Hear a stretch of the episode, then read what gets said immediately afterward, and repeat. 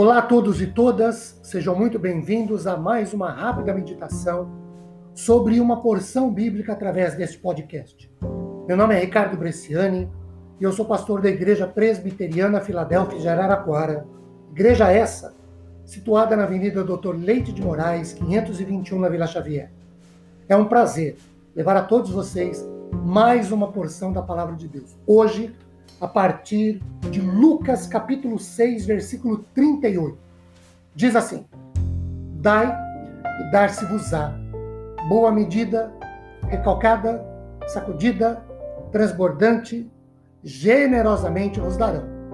Porque com a medida com que tiverdes medido, vos medirão também.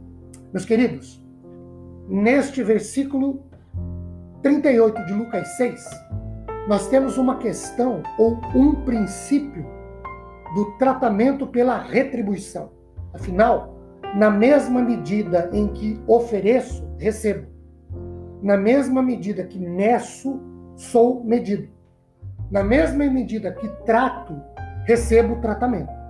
Segundo Moody, Jesus usa aqui com as palavras boa medida, recalcada, sacudida, transbordante.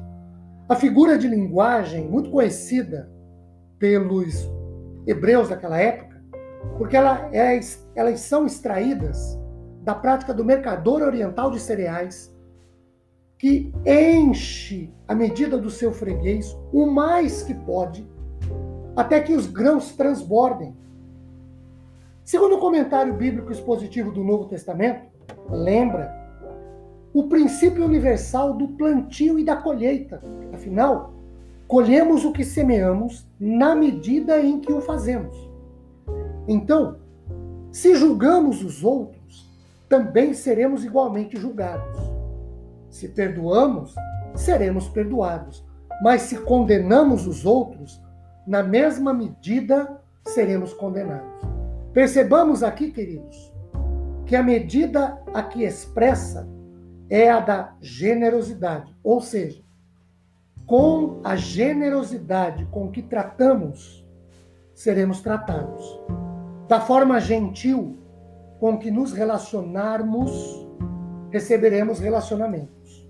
Champlin fala em seu comentário sobre uma promessa e concluímos ser a que se trata de uma promessa como resultado, como consequência de um ato de uma ação, de uma realização primária, ou primeiro de nossa parte, que é dar, oferecer e ofertar. Então, de novo, da forma como tratamos, seremos tratados.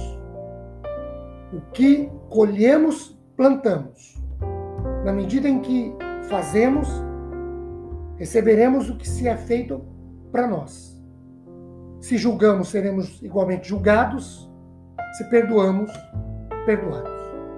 Meus queridos, que Deus nos abençoe grandemente, derramando sobre nossas vidas e famílias sua imensa graça e misericórdia após ouvirmos uma meditação sobre Sua palavra.